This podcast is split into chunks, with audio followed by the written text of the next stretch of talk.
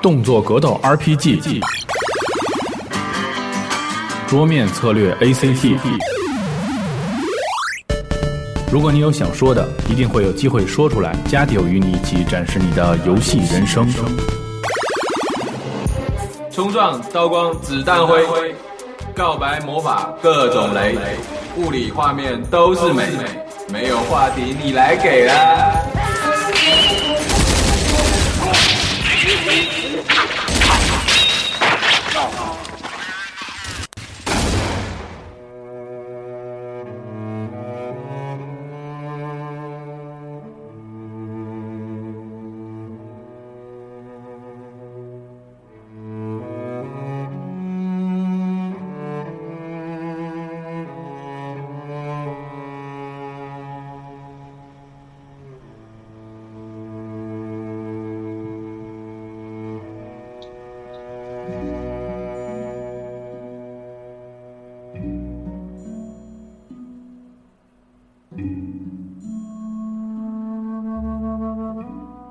大家好，欢迎收听《加迪 Pro》的第四十二期节目，我是主持人西蒙。那么今天可以算是一期重量级的节目啊。我们听到这个片头曲是来自一款即将发售在 PSN 上的独占游戏《Journey》的一个主题曲。那么我先为大家介绍一下今天与我一起主持的一位主持人，他是来自 A 九 VG 的战区观察员啊，也称作哈毛。哈毛跟大家打个招呼吧。哎，西蒙好，各位听众朋友们，大家好。呃，首先今天第一次来，先稍微自我介绍一下，我是 A 九 VG 电玩部落的战区观察员，微博名 G Skies 和我的 PSN 相同。呃，主要提供一些 PlayStation 方面的资讯嘛，希望多多少少在游戏之余能够不断努力，通过各种形式帮助到各位。嗯，想必大和家刚才西蒙说嗯，你说，和刚才西蒙说的一样，就叫我哈毛就可以了。今天很高兴来到 Guardio。嗯，那么下面介绍一下我们的这个重量级嘉宾啊，也就是这个熟悉 Cloud 云、呃 Flow 流还有 Flower 花儿这三款游戏的朋友们，一定对陈星汉这个名字不会陌生。那么我们这期的嘉宾就是 Genova 陈陈星汉老师，嗯、陈星汉老师给我们大家打个招呼吧。哎啊，呃西文还有哈马，还有啊、呃这个 podcast 前的观众大家好啊、我叫陈星汉啊、但是在欧美的话，基本上就是 Genova 嗯啊、第一次和国内的近距离交观流众，大家一起用中文说，还挺有点紧张。别紧张，我们俩都已经紧张好长时间了。我们也紧张好长时间，对，对，然后我们这个可能会分上下两期节目啊。上一期节目呢，我们可能就是跟陈老师聊一聊陈老师在游戏开发方面的一些想法，比如说这个灵感的来源呀、啊包括一些呃平时的工作状态啊等等。嗯，嗯，那么下期呢？下期就是大家期待已久的 Journey，我们会向陈老师发一些这个提问。提问。嗯，啊，好，那我们开始吧，开咱始吧先从、嗯咱先从 Dead Game Company 这个公司开始啊。就好的我们大家其实都挺想了解一下 Genova 在 Dead Game Company 里一天它是怎么度过的。嗯，因为我们之前了解到，像之前几期节目里面采访的 SE 还有暴雪，对，他们是那种大公司型的，但是咱 Dead Game Company 呢是一个独立的游戏制作公司，应该会多多少少有所不同吧？是不是？呃，我觉得就是说，从公司的风格来看是会有不一样，但是其实不管你公司大小，嗯呃，每个人你每天就是你能够和多少个人说话，多少个人交流，其实是是有一定的这个限制的。嗯就是说，呃，一个人一个如果说是一个就是管理人士吧，他最多可能同时管五个人，嗯基本上就就接下来再多人他已经管不了了。所以我觉得大公司、小公司其实，呃，从设计师角度来说，其实工作的这个每天还是都差不多。呃，嗯基本上呢，我们公司就是应该和大多数游戏公司差不多，就是早上十点半上班，嗯然后晚上七点半到八点之间就大家就下班了。嗯，但呃是遇到这个展会之前啊等等情况，还是要加班的吧？我们加班很少加班，呃，基本上做花的时候基本上没有加过班。呃，哦，学内的话，可能到现在为止，可能加班过一个星期吧。 E 三之前吗？呃，对，就一三之前加班了一个星期，但是基本上我们公司不提倡加班。嗯， 我们从这个陈老师的游戏当中也能体会到一种轻松和这个愉悦的感受啊，应该不会是这种特别猛烈加班的环境当中做出来的。对，因这为是倒这样子的，就是说我们公司，嗯，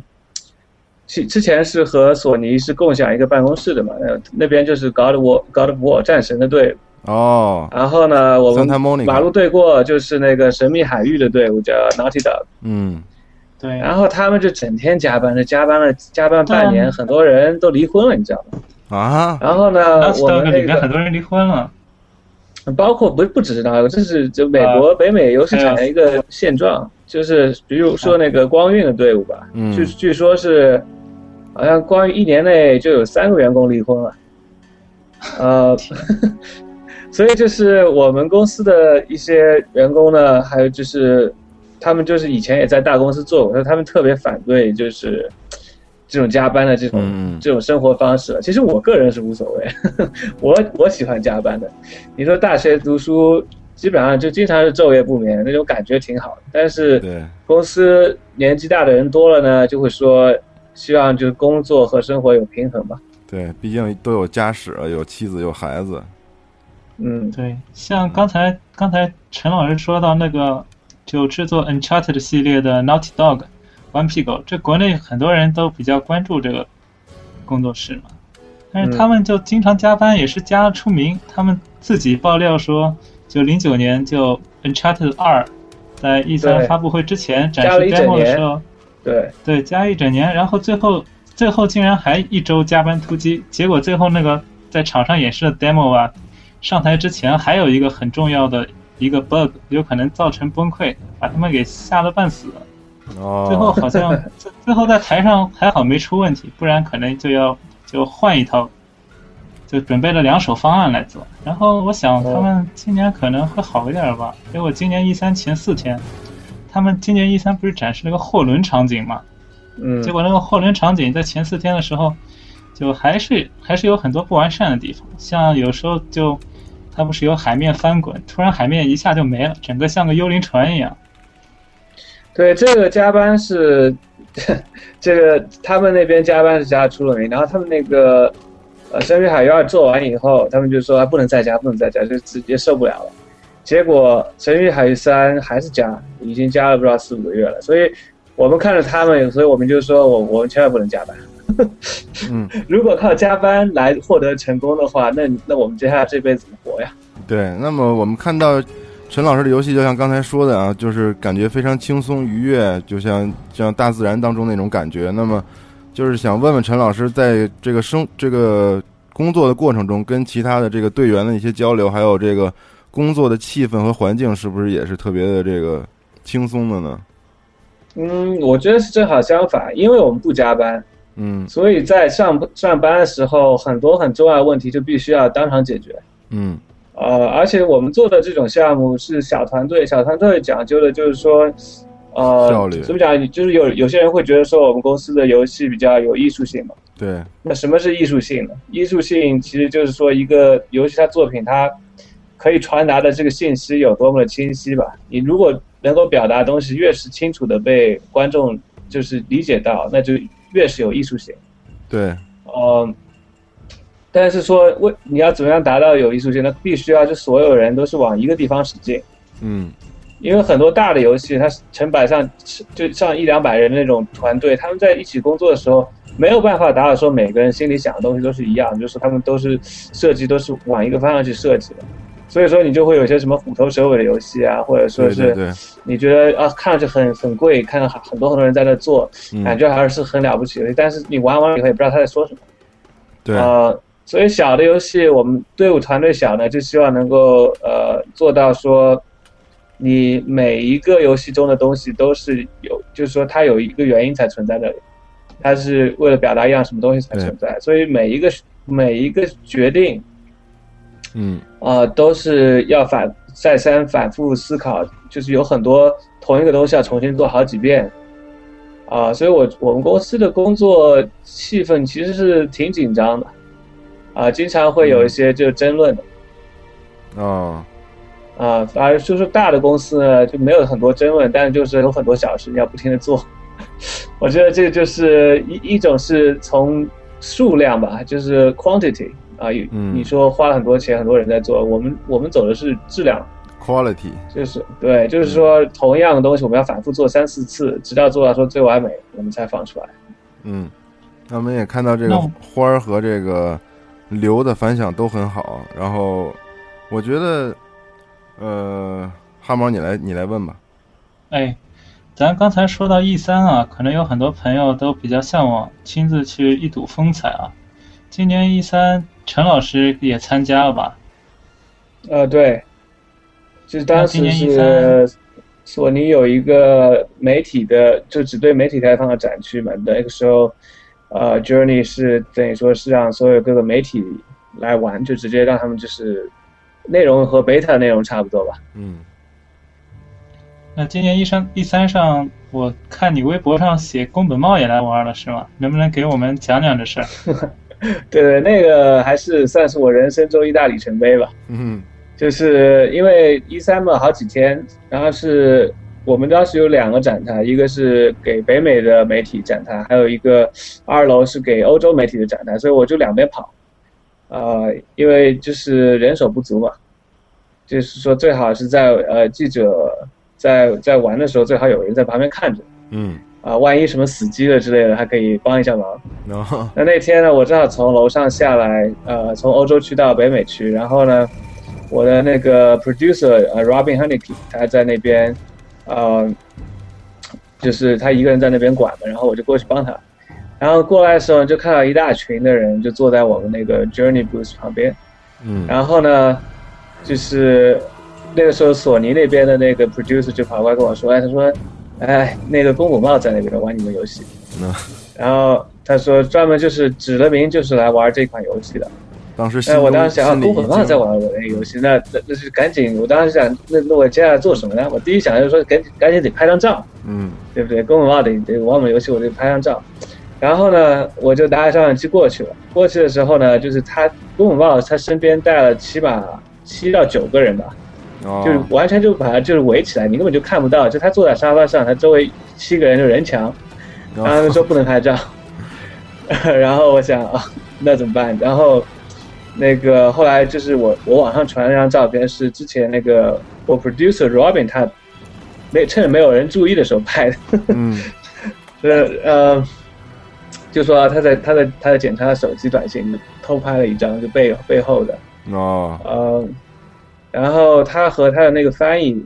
他那个翻译叫什么来着？好像 Tom 什么的，他们两个人在那玩儿。嗯然后呢，嗯，好像他们玩了总共十五分钟吧，嗯，然后十五分钟以后，他们就那批人就说啊，必须要走了，就还有另外一款游戏要看，我估计他们是去看那个 Sound Shape。哦就整个索尼的展区，他们就看这两个游戏。哦然后那做嗯他们走做路上，法他们就跟他说：“哎，这个是节流城，这是这个游戏的呃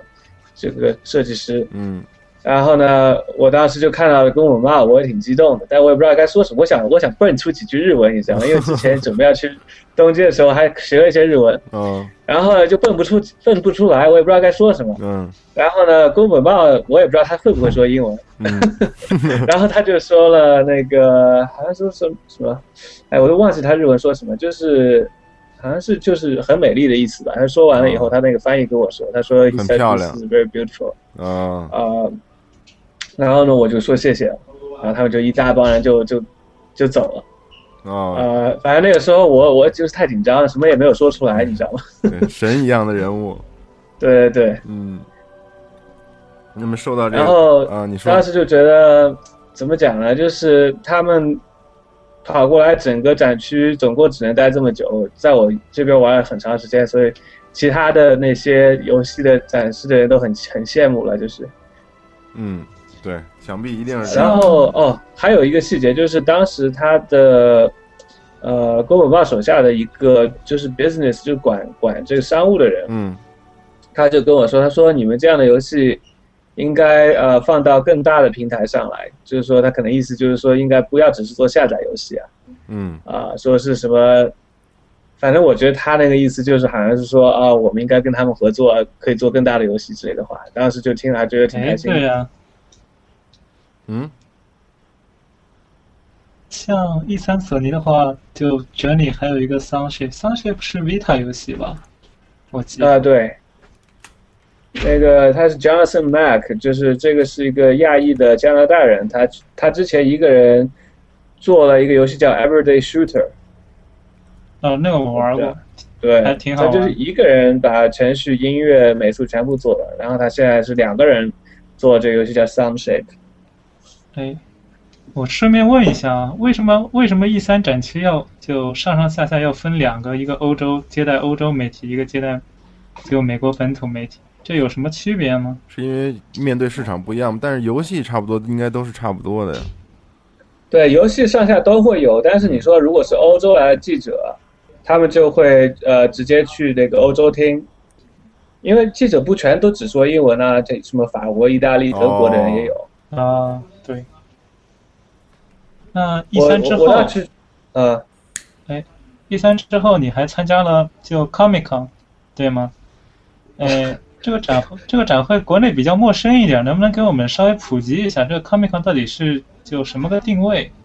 呃，Comic Con 有点像国内的这种呃动呃动漫这种类似的啊。你说国内不是说动漫产业嘛？对，动漫说是产做业动漫产业，其实是说的动画、漫画加游戏，嗯，对不对？对，就是各种就是所谓的 pop，就是呃流行文化。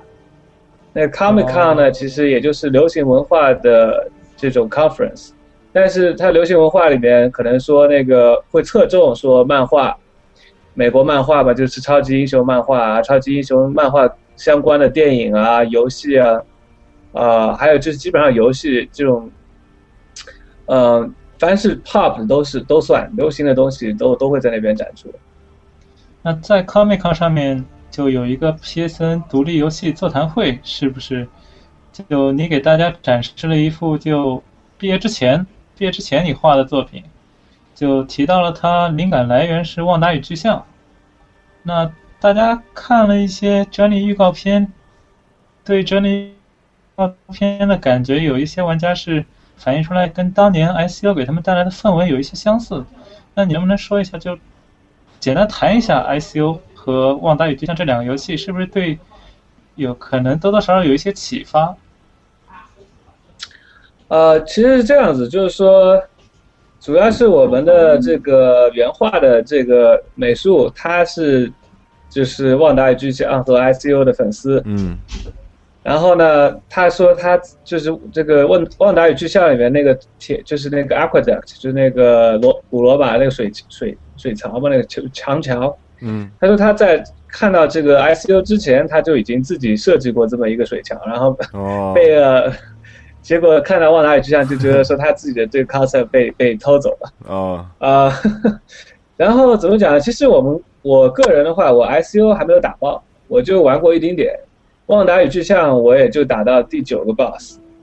然后嗯，我觉得《旺达与巨像》这个游戏，其实我喜欢的是它的那个它的那个 atmosphere，就是那个气氛、那个氛围、那个感觉。但是游戏性的话，我并不是很喜欢，我觉得太太太核心了。就包括我这从小打到大的这种人，我都会打很累，你知道吗？就是同一个 boss，我打了二十几次都打不过，我最后就放弃了，太太那个受挫了。然后我就觉得，就是说像这样美丽的游戏，其实应该可以就设计的更加，呃，轻松一些，怎么怎么讲，就是说更加有包容嗯包容性一点，这样就是你不太擅长玩游戏的人也可以就是享受吧，呃，但是那个怎么讲呢？为什么说我们的游戏和《旺达之战》会相似呢？因为我们的游戏都是跟针对感情来做的，像《Journey》这款游戏很重要的一个感情因素就是一种。呃，让人觉得有一种未知感、神秘感，还有就是说，让人觉得他们自己是非常的渺小。嗯呃，这是有原因的。我们之后谈到 Journey，我可以细谈。但是说，呃，其实 ICO 和旺达与巨像它所表达的那种感觉，嗯那个其实就是这种让你觉得对这这个世界产生一种未知，产生一种好奇，嗯然后让你觉得你在你在这个世庞庞大的世界中是多么的渺小。嗯，这是这感觉是我们追求的是一模一样的这种感觉哦，明白啊、了如，果人们觉得说感觉有点相似，那肯定是说明说有感觉到那种孤独，感觉到那种渺小。嗯。那么陈老师之前说起过，这个就是每个游戏都是会表现出这个制作人的一个要表达的一个概念或者是一个故事。那么就是之前我们体验花儿啊，或者是流，就拿花儿来说吧，就是我从这个游戏当时体验出来的很多感受，可能就是很多人是不太一样的，因为我觉得这个游戏还不像这个主流的游戏啊，比如说像《Halo》啊、《战争机器》或者《Q Zone》这种游戏，它是用很具象的东西向你表述一个故事、一个战争的故事，或者是一个人的什么故事。我觉得，就拿一个比喻来说，我觉得陈老师你做的游戏，就是让人体会到的东西，可能更像是听音乐那样比较抽象的，而像主流的游戏，可能就像看小说或者看电影那样。那么我就想问问你，这个灵感的来源和这个和这个游戏的这个表现之间的这个，是不是有什么独到的想法呢？呃，我这样子怎么说呢？就是说我对游戏的看法是非常非常独特的，嗯就是在行业里面，可能说有另外两三个设计师是跟我想法比较相似吧。就是说，因为我的背景是学习电影的，我在那个南加州电影学院嗯学习电影拍摄、电影写作，嗯然后，这电影实际上就是第八艺术嘛，也是一个综合媒体，它必须要把各种不同的啊、什么灯光啊、音乐啊、美术啊这声音设计，嗯包括脚本和故事，全都整合在一起来表达一种，呃，一种感受也好，或者说一种，呃，一个 message，一个一个，呃信，息中文怎么说呢？嗯，一个理念，或者说是呃一个故事，对不对？嗯，对，那但是在电影行业里面，特别是好莱坞，他们强调的是说，你一部好的电影必须是有一个好的故事，同时，但是说 a good story well told，well told 就是说就是说好的故事非常好的把它讲了出来，嗯就你光故事还不够，嗯，你还要讲的特别特别的，就是有味道。形式和内容要都达到一个比较高度的统一。对，嗯，那么所以说电影中大多数的这个所表达的东西是根据呃一个故事作为载体的，就是说有有有情节啊，有角色啊，嗯对不对？但是实际上那个你电影这个行业，我们叫电影，其实它它是一个呃。子媒体就是电影，其实主要是叫 motion graphics，就是动画，嗯，移动的呃移动的图像。对，对不对？那其实除了电影以外，你说那个 MTV 对不对？Music video 啊、嗯或者说呃一些那种呃，我不知道你你有没有看过，就之前有些叫 Braka，或者说是 k o r n 呃 k o r n i t s k a t i 就是一些比较嗯实验的电影，嗯他们里面根本就没有任何角色，但是他们会还会去传达一些非常强烈的信息。嗯所以就是说，其实电影，嗯、电影它表达的东西不只是故事，而是可以更加简单的一些呃 message，一种感觉。嗯呃，所以我当时在想到游戏的时候，我想其实，呃，很多过去十年、二十年这种美国的游戏产业，主要是向电影业靠近吧，然后都想就照着电影业照搬，所以他们一般想要表达的东西都是故事啊，必须要有角色，必须要有情节，对，但最后他们表达的时候呢，其实都是通过传统媒体在表达，比如说啊，合金装备，对吧？合金装备，嗯对，呃，这是日本游戏，但是它它其实有两部分，一部分呢是就是非常 serious、非常呃严肃的那个战争题材，嗯大多大部分基本上就是完全是通过这个呃场景动画表达的。对那，么它另外一部分是可玩性、可玩的那一部分，就互动的那一部分。那那一部分呢，我反而觉得就是没有那么严肃，觉得还有些有些搞笑，你知道吗？就是，呃，也有很多幽默在里面。对，所以它等于说是它有两部分在同时表达，但是我觉得它真正深的那一部分呢，是通过传统媒体的方式来表达的，而它通过互动媒体方式表达的那一部分呢，反而比较比较浅一点，就是嗯我就觉得说，呃，在游戏行业，其实你真的要作为一个设计师去表达一个呃故事也好，或者是说一个理念也好，或者是一个感觉也好，应该是要通过互动去表达的，不然的话不就是等于说你没有再设计了吗？变成说还是依赖于传统媒体去表达一个感受。对那，所以说我我在做游戏的时候，我是希望说，玩家他在游戏中的互动和他的选择，可以，以从中就感受到一一些东西。嗯那这样的游戏在这个行业还非常的少。那么，因为这些东西非常的少呢，你我在一开始做的时候，我就觉得说我我现在这个能力还有限，我觉得没有很多前人的东西可以参照，我没有办法表达一个非常深刻、非常复杂的感受，所以我只能从一些非常简单、非常纯的一种情感去表达。所以像呃、Flow 啊或者 Flower 这些游戏，他们就是是整个游戏就是为了表达一种感觉，一种非常纯的感受。嗯呃，我觉得就说能够把纯的感受表达清楚了以后，在将来说我可能说把不同感受组合一下，做的更加复杂一点，那可能就成为一个情节或者成为一个故事。但是现在游戏行业还非常的年轻，嗯游戏设计师他们通过互动来表达的词汇还非常有限。比如说我在呃电子一界工作的时候，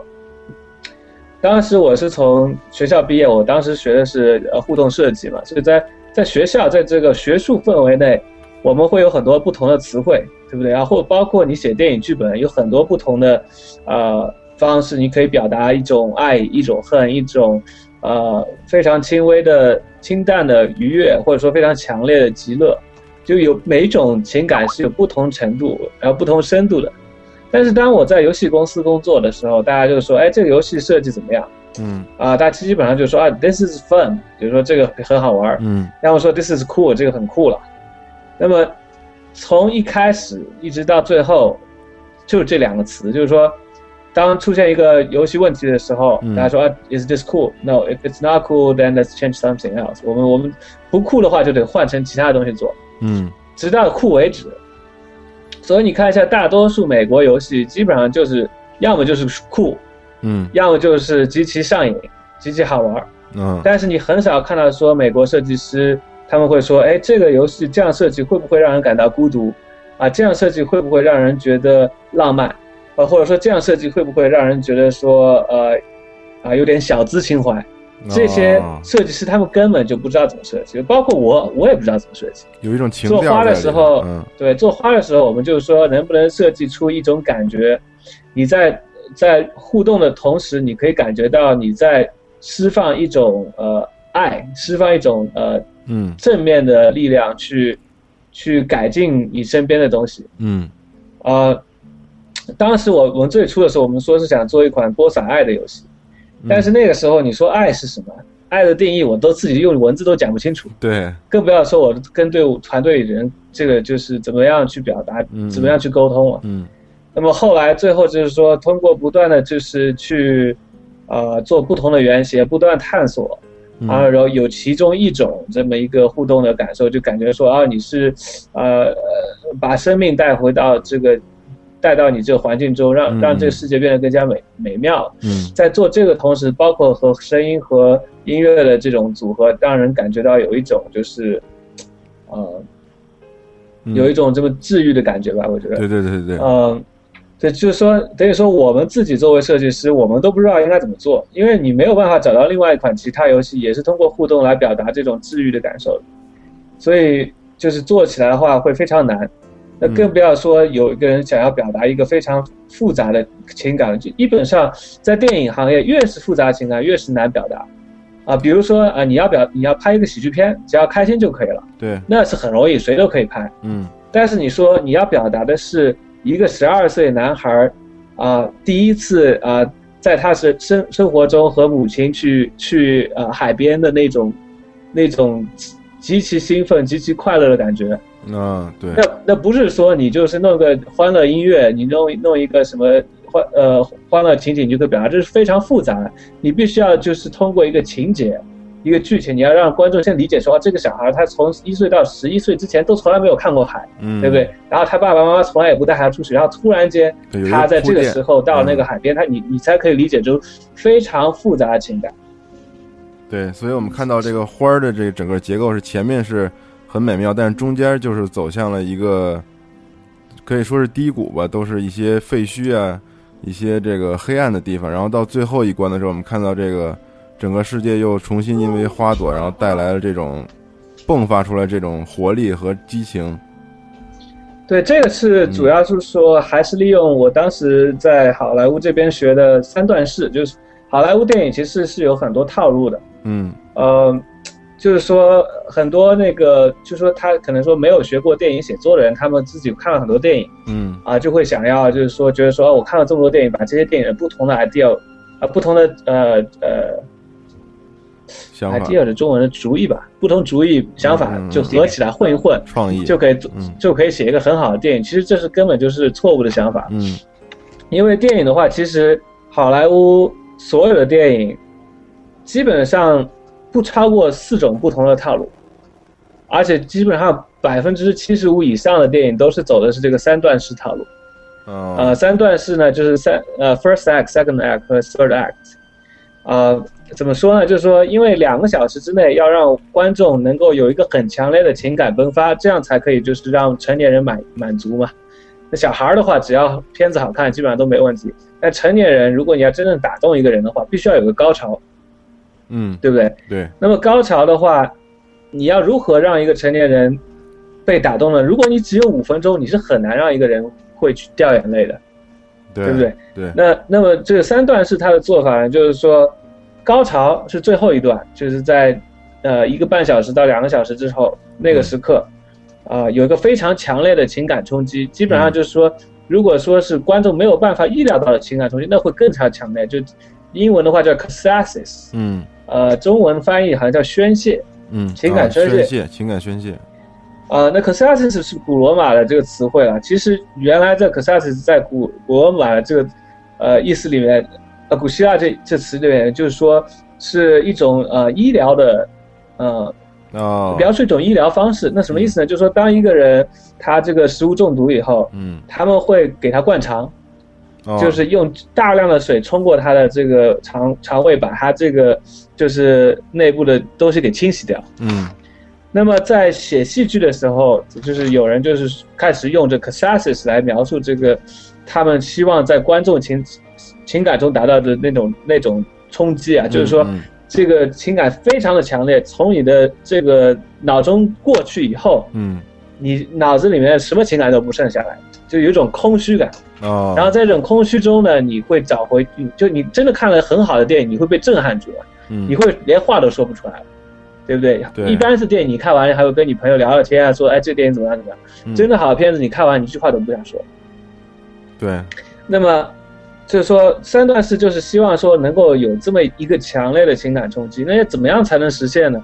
那呃，就如果说你的情感要非常强的话，那之前必须要有个低谷。你没有低谷，如果你整个电影从头到尾就是不断的情感不断的提升，嗯那时间长了以后，你就会觉得是就是这个加速度啊，情感加速度就是平掉了，嗯对不对？就是一一条直线上去了，对这观众就没感觉了。对，所以在这个高潮前面一定要有低谷，这样呢，那个高潮才会感觉到说更加的更加的高。嗯嗯，所以这嗯这些东西对其实都是都是要根据套路来走的，很多音乐也是也是走三段式。嗯，那我么觉得用嗯这个套路用四个字总结吧，好像就先抑后扬，是不是？啊，有点这个想法。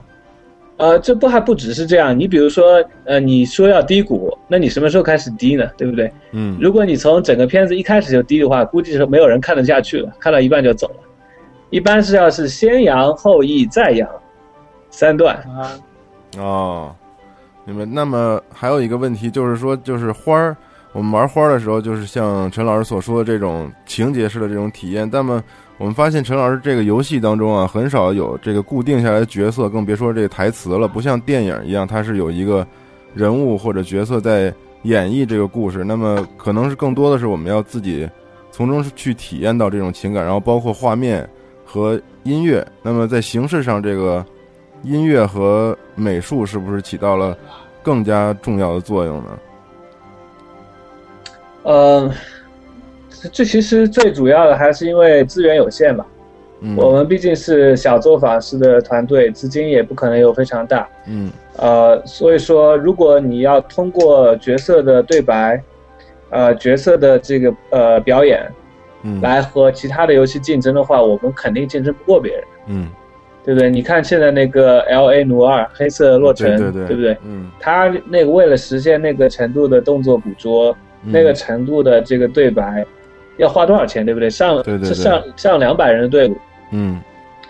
我们想要往那个方向做的话，根本没有机会机会竞争的。嗯，所以呢，这也就是一个策说略在在这样一个情况下，那我们只能选择说别人不做的东西。嗯那别人不做什么呢？别人不做那个非非角色的，那我们就做非角色的，嗯对不对？这个主要还是嗯、等于说被逼无奈，嗯、但是我们也但是就是说看到了非常好的在选嗯对，嗯在没选错在就是有这么多限制的情况下，就是说，如果没有角色对白，如果没有这些这些角色动画，那我们还能不能够表达一些东西呢？其实这个就是艺术美妙的地方了，就是我们以前去学动画课，嗯动画课呢，呃，他让你画各种角色了对，但是他们老师总会要求说，你是不是看嗯能不能就画一袋米，或者说一个方块或者一嗯块石头，嗯你同样要表达的情感，你要给我用这个石头去传达。嗯呃，其实反而这样更加有效，因为动画它是一种抽象的媒体，它不、嗯人对动画不要求说是变得很现实，嗯呃，反而它传达的那些东西会变得更加的清楚，嗯因为你真实世界中有很多的杂音，对不对？你你拍一个电影，你可能说你哎这个角色他脸上有有颗痘。啊，对或者说什么场景里有一个可口可口可乐罐儿，一下子你就就是没有注意到他真正想表达的东西了，或者说，啊、啊，可能说这个角色长得很性感了，你会觉得说、啊，这个女的很很很有很有这个吸引力，但你当时他在说什么你就没有去注意到，嗯反而是这是当这些角色他不是人，嗯就很简单的东西，他在表达同样一个话的话，你反而可以更加集中嗯专注的去听到说这个、这个作品背后想要表达的是什么。嗯，那也就是相当于这个是一个命题类的这么一个作品，就是也就是在一个题目的限制下，然后我们想出一些手段来去与主流的这些东西做做一个区分。呃，对，其实嗯就是说、怎么讲呢？我觉得我是。呃，设计是相通的，不管是游戏设计、建筑设计、美术设计，对对对，嗯其实都是通的。你说，比如说建筑吧，建筑的话，我最喜欢的就是日本日本的这个园林设计。嗯他们就说到说，当你在这个园林中没有办法去除任何一样东西的时候，嗯就说明这个园林已经完美了。呃，哦我是其实做游戏设计，我也是用这个方法的。嗯如果说可以有对白，嗯那要不要有对白呢？如果没有对白，你能不能表达你想表达的东西？如果可以，那就不要对白。嗯，就把减对法吧做到极致，最后剩下的东西可能就最纯粹，是吗？对，最纯粹，而且就是说，还有一个理念，我经常会跟我团队人说，就是说，你当你要把一样东西放到游戏里面的时候，你有几个理由，只有一个理由是绝对不够的，嗯两个理由也不够，嗯，起码要有三个理由。因因为第一个理由肯定是大家就说，哎，这个 idea，这个这个这想法肯定很酷、嗯很炫啊、很漂亮，嗯我要把它放进去。嗯那那所有人都会有这种想法，对不对？对第二个的话，就是说技术上面肯定会有限制，你不可能说呃想放什么就能放什么，一般都会说，因为这个技术限制，能够通过现有的技术，你最好能够做到这个程度。嗯那么第三个就是它内内涵的限制，如果说呃花里面我比如说啊、我可以加一个呃呃我可以加一棵树，对不对？对，呃，树很酷啊，对吧？嗯但是说树很树很贵，那个渲染的话非常的费昂时贵，间，嗯所以就没有这个理由放进去了。嗯呃，如果说是我我们做分车，对不对？分车 OK，分车没有树那么多的多边形嗯啊、动画也很简单嗯啊、也很酷，这这些加起来。也只有两个理由，但是说因为分车它有一个这个环保的这么一个 message 在里面，嗯我有三个理由，我就说 OK，这样可能说分车是可以放在这个游戏里的。哦，明白了。但如果没有三个理由以上的话，你这你的这个设计就是非常弱的设计。嗯，就是没有太多的足够的理由去让它出现在游戏当中。对你，你可以去，比如说你如果从设计学院毕业的话，很多学生作品就有这样问题，嗯，他们设计的东西都都是奇形怪状，感觉很和别人东西不一样。如果只是不一样的话才放在那里的话，那这个设计是非常弱的。它必须要有一个功能上的呃原因，也必须要有一个其他更高层次的原因，才可以说，呃，这会是一个很强的设计。哎，那我就我想问问，就陈星汉平时喜欢玩的游戏类型是哪一种？像我们刚才说了一些游戏吧，对不对？呃，接下来这半年内，像十月份蝙蝠侠，十还有非法战地，十一月神秘海域、上古卷轴，还有刺客信条，还有很多其他游戏都可以玩。如果是你的话，你比较期待哪些游戏？会想去玩哪些游戏呢？就说这些游戏里有没有陈老师刚才你所提到的那种，就是觉得哎，根据跟你自己的这个创作理念比较符合的一些其他类型的游戏呢？其他人制作的，呃，跟我跟我探讨相似的，就是有个叫 David Cage，他做那个暴雨的，嗯嗯，他跟我法说国的人吗？理解都差不多，他也是从那个电影出身出来，他嗯他就希望说能够做一些游戏，他他游戏所传达的情感是成人可以就是可以享受的、可以理解、可以支持的一些情感。嗯呃，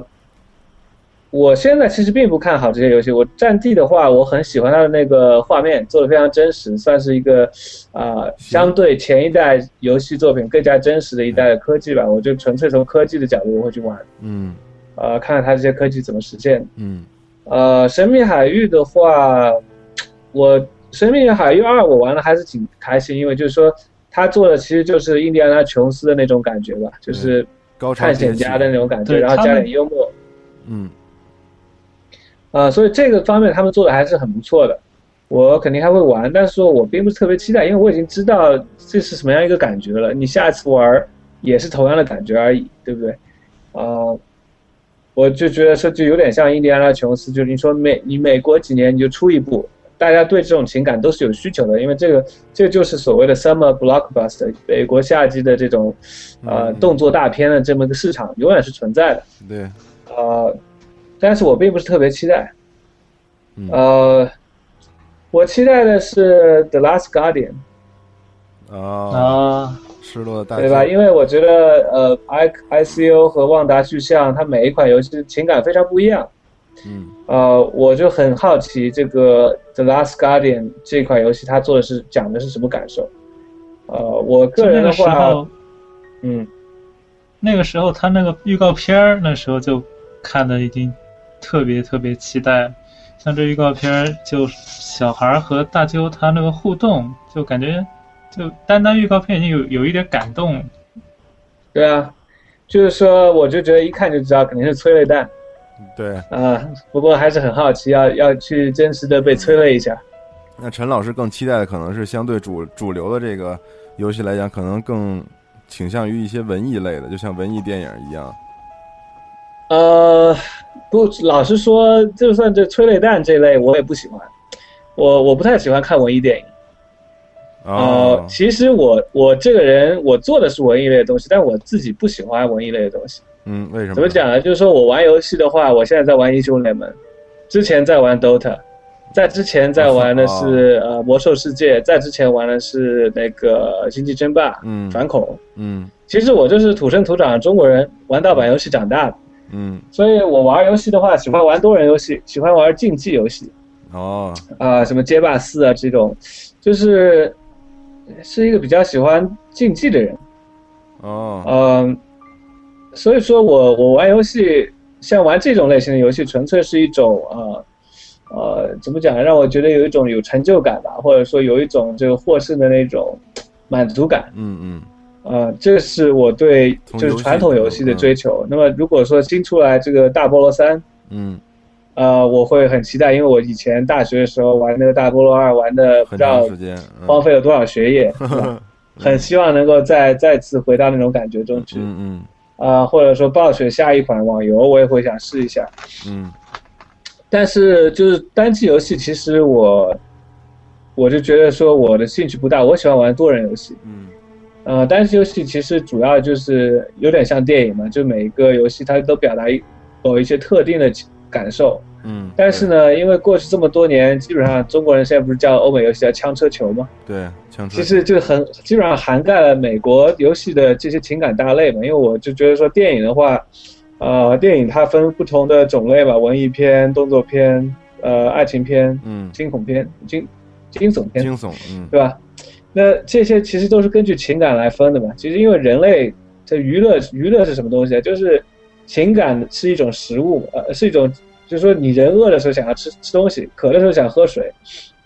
当你就是说缺乏情感的时候，你就希望去找到一些可以满足你情感的东西，对不对？嗯，对当你觉得极其无聊，想要找些刺激的时候，你可以玩游戏，你可以看电影对啊。那你玩游戏是玩什么呢？玩一些恐怖游戏啊，对对玩一些对动作游戏，很嗯刺激，嗯对不对？对看电影呢，你就会看啊这种恐怖片，嗯，对吧？我个人不喜欢看恐怖片，但很多朋友喜欢看恐怖片。对对对，我说你看恐怖片干嘛？吓死！他说嗯吓死才好，我就是去找这种被吓的感觉，嗯嗯，所以我当时就很不理解嘛。寻求一种但有的刺人对这激，种就都是有刺激需求，嗯，然后包括说有人去坐过山车，对吧？对他们呃有人喜欢去蹦极，就是人对不同情感需求是不一样的。对，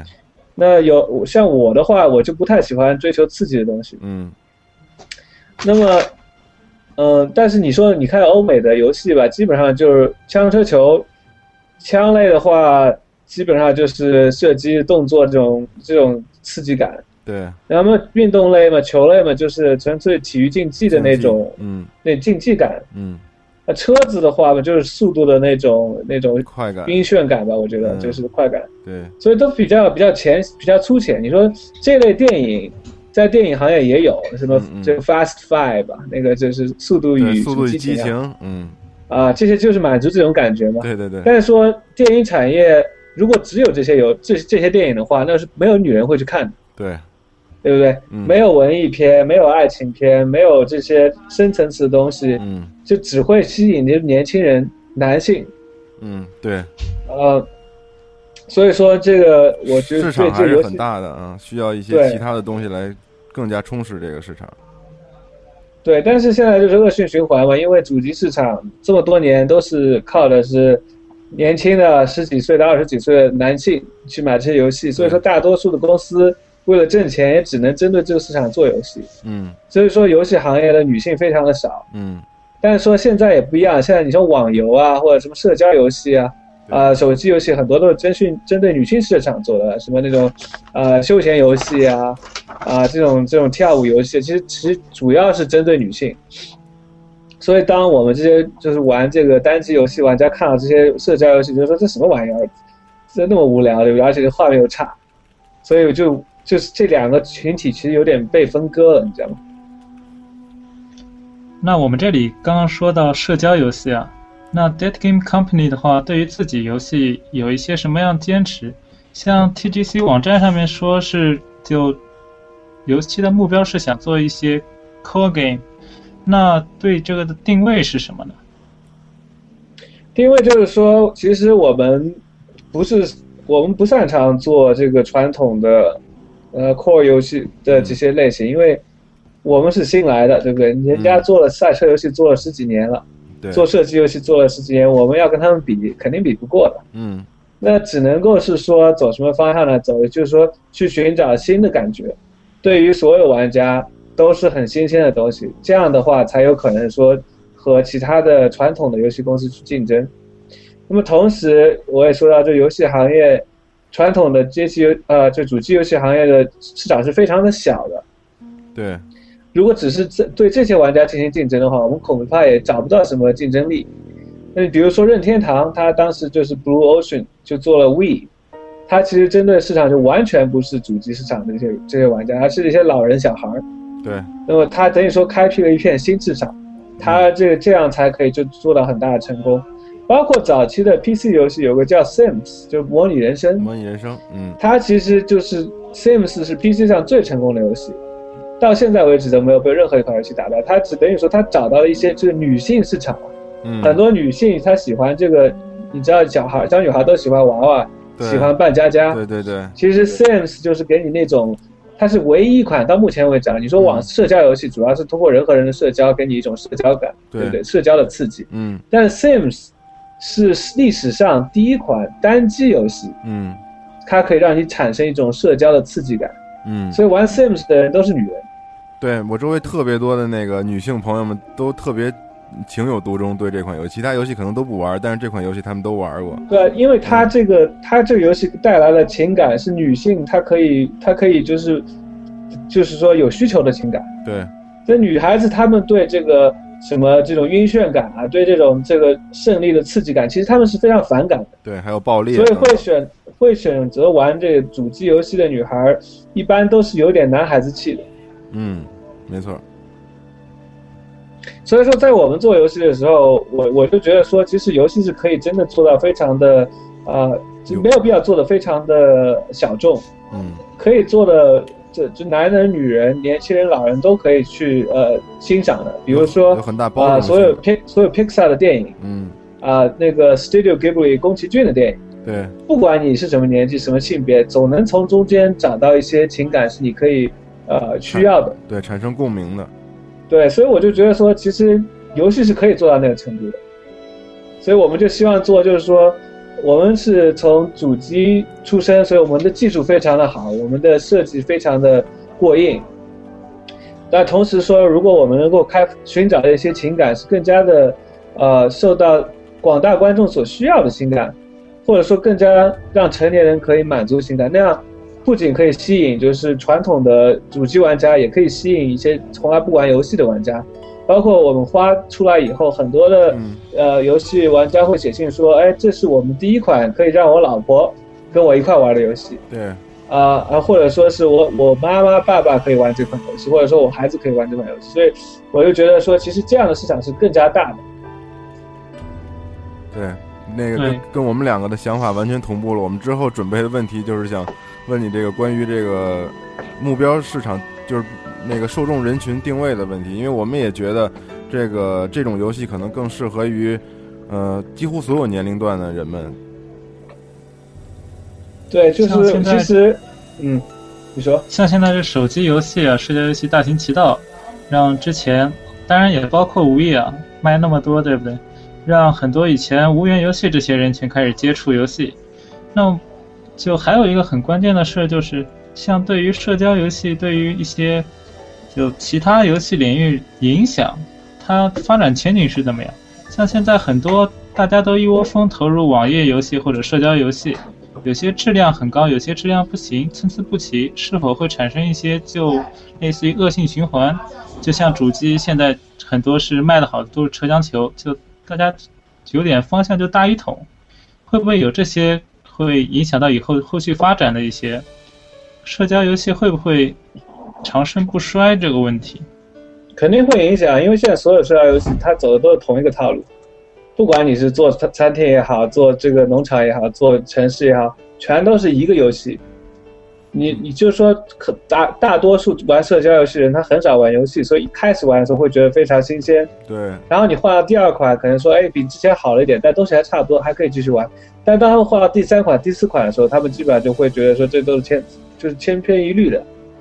这我觉得是这肯定有这个呃 fatigue，就是说有疲劳度的。嗯，现在大家都疯狂的就是做同样一种游戏，很快我觉得两三年之内大众会觉得厌烦的。在那个情况下就需要新的东西了。嗯，那么就是说，现在这个这种社交游戏还有手机端的这种游戏，对于这个主机市场或者说单机游戏市场影响还是挺大，因为他们发展的太快了，在这两年。影响是多重的，第一种第一种就是说，首先是时间的影响。嗯，原来原原来的观众，他可能说只会玩主机游戏，嗯，那么现在可能说会玩一点社交游戏，玩一点手机游戏，然后再玩一点主机游戏，对，那么他们时间就被分割掉了。嗯，第二就就是说，呃，金钱，就是说，呃因为现在这个新的这个社交游戏市场，它的成长速度非常快嘛，因为是从零到有嘛，对成长速度非常快。对，所以呢，投资商原来愿意投资电影，原来愿意投资主机游戏的投资商会说，哎，这社交游戏你投这么点钱，很快就长出嗯来，那我干嘛还要投这些传统的？回报率对很不对高啊，回报率很高，那么现在资金都往那边流了，嗯那么现在就出现什么？就主机市场的很多制作室都关门了，因为他们付不起钱了，没有人对肯给他们钱嗯。嗯，开发周期也长，然后成本还高，对，所以大家都开始做这个社交游戏，嗯但是我觉得社交游戏现在也是泡沫也快要到了，嗯，哦因为很多社交游戏做出来，其实你自己你去玩一些那些 Zynga 游戏啊，你就知道这些游戏质量非常的差，嗯嗯但是他们的估值估得非常高，等到 Zynga 上市以后，它的那个泡沫一爆，很多投资商就会发现，其实社交游戏并不是像想象中那样容易赚钱对啊、呃所以说这个东西我们也控制不了，那这么只就嗯说到最后真正能存活下来，你说之前互联网泡沫对不对？嗯很多公司都倒闭，但最后存活下来都是精品啊，你说亚马逊啊，对什么这种这种 Google、雅虎这些公司，就我觉得最后现在是现在是百者耕耘，现在是淘金呢，对嗯嗯大家都在那边挖桶金，有做手机游戏，做这个社交游戏，但最后真正能够做下来、存活下来的，在十年以后，肯定是就是真的是会做游戏设计的人。嗯，那么那个 That Game Company 会不会呃那个考虑一些社交平台，或者说是呃对于我们单机游戏玩家来说，就是这个掌机的平台？因为我们总觉得这个像陈老师做这些游戏，可能也非常适合拿在手中游玩儿。呃，考虑肯定是会考虑的，但是我我现在的问题就是说，选择太多了。嗯对不对？你是做做 iPhone 啊，做这个 iPad 呢，还要做嗯 Android，、还做 Android tablet，嗯，对，还是做网页游戏呢？还是做单机游戏呢？还是做，对不对？这很多平台，对对对，那平台多呢，你就很难定位了，对不对？你说 iPhone，说是说 iPhone 和 iPad 是共通的，但是这是两种完全不同的平台。iPhone 的话，你拿着电话，你不可能长时间的盯这么一个小屏幕看，你看眼睛都要花掉。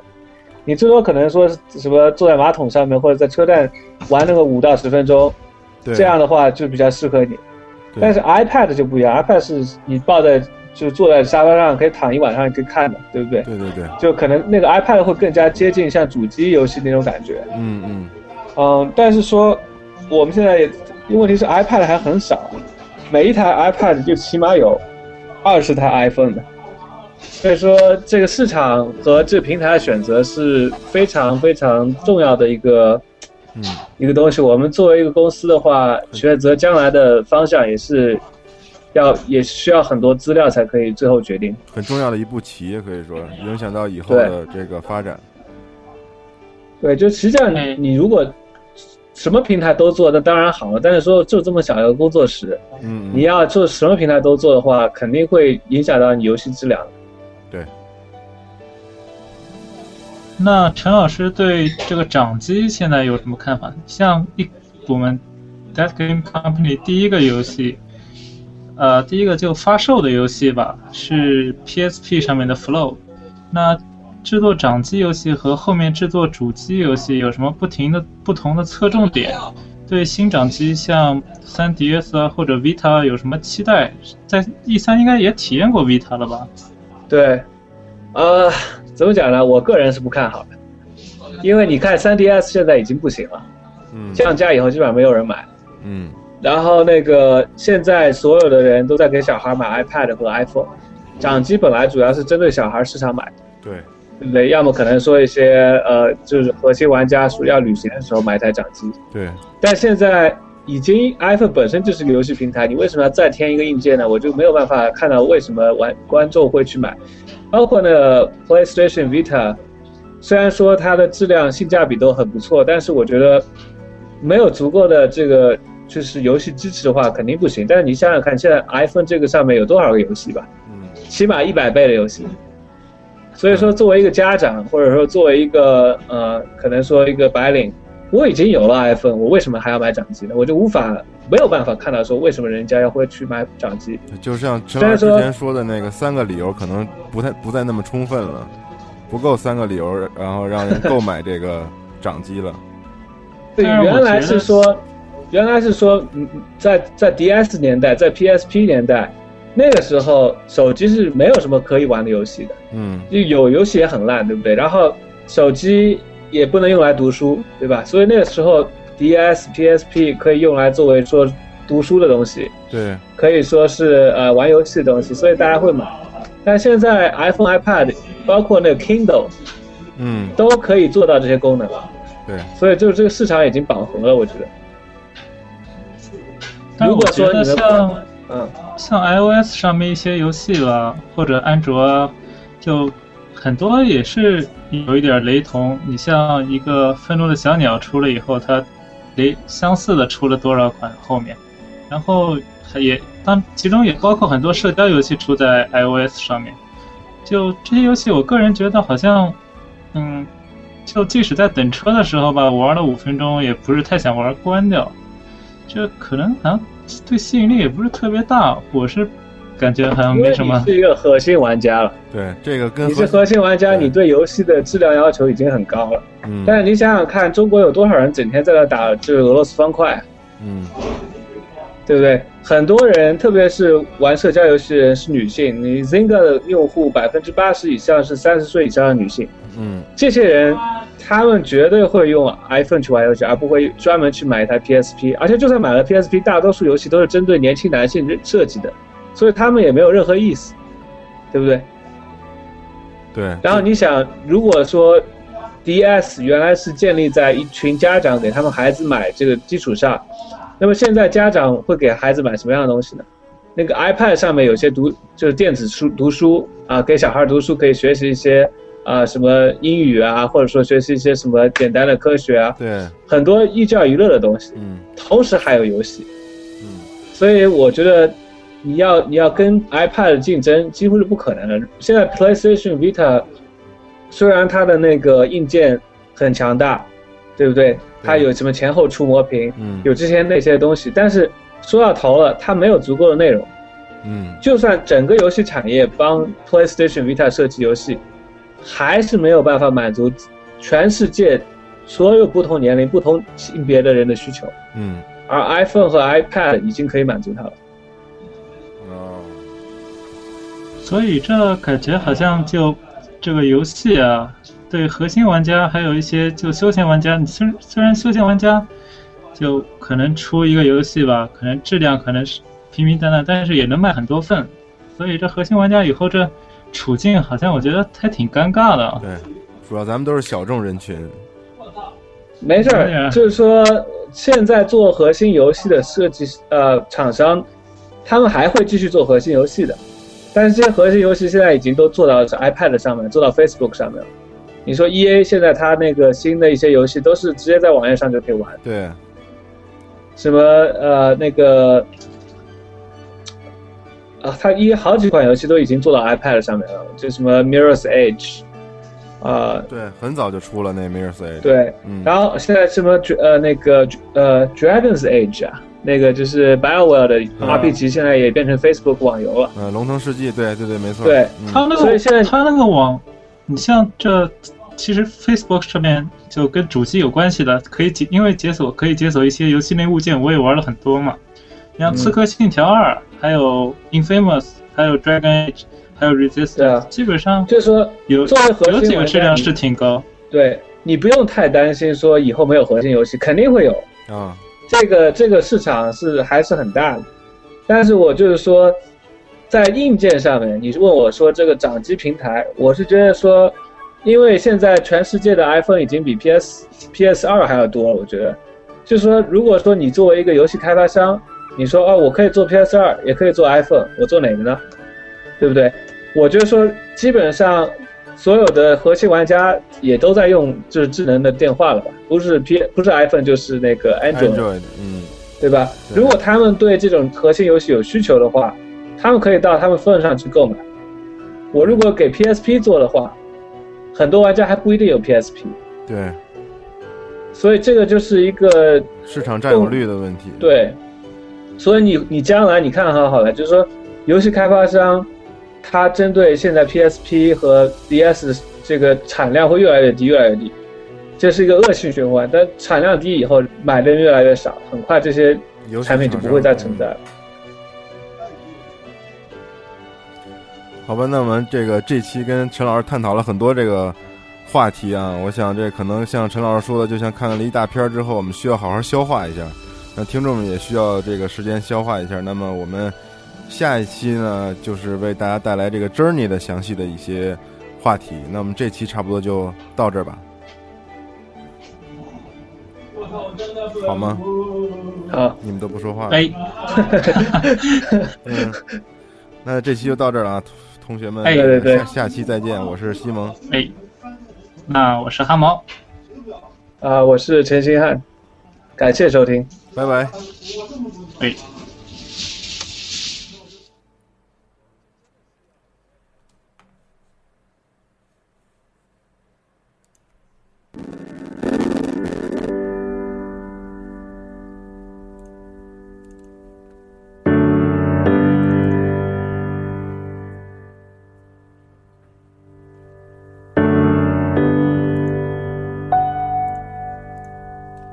家调广播是积禾网与糖蒜广播联合主办的，在 www 点 gcos 点 com，你可以浏览到更多的游戏信息和节目。通过 iTunes Store 的播客栏目搜索“糖蒜”或“积禾”，找到我们的 Podcast 并订阅。更多好节目将自动下载到你的 iPhone、iPad、iPod，还有最符合中国玩家的高清游戏视频节目 GCTV 哦。关注新浪和腾讯微博中的集合网，可以接收到我们的最新动态。如果想买我们的官方系列产品或精美合集，请来集合网首页查询。玩家朋友们，加入我们吧，让声音拉近我们的距离，让玩家的联系更紧密。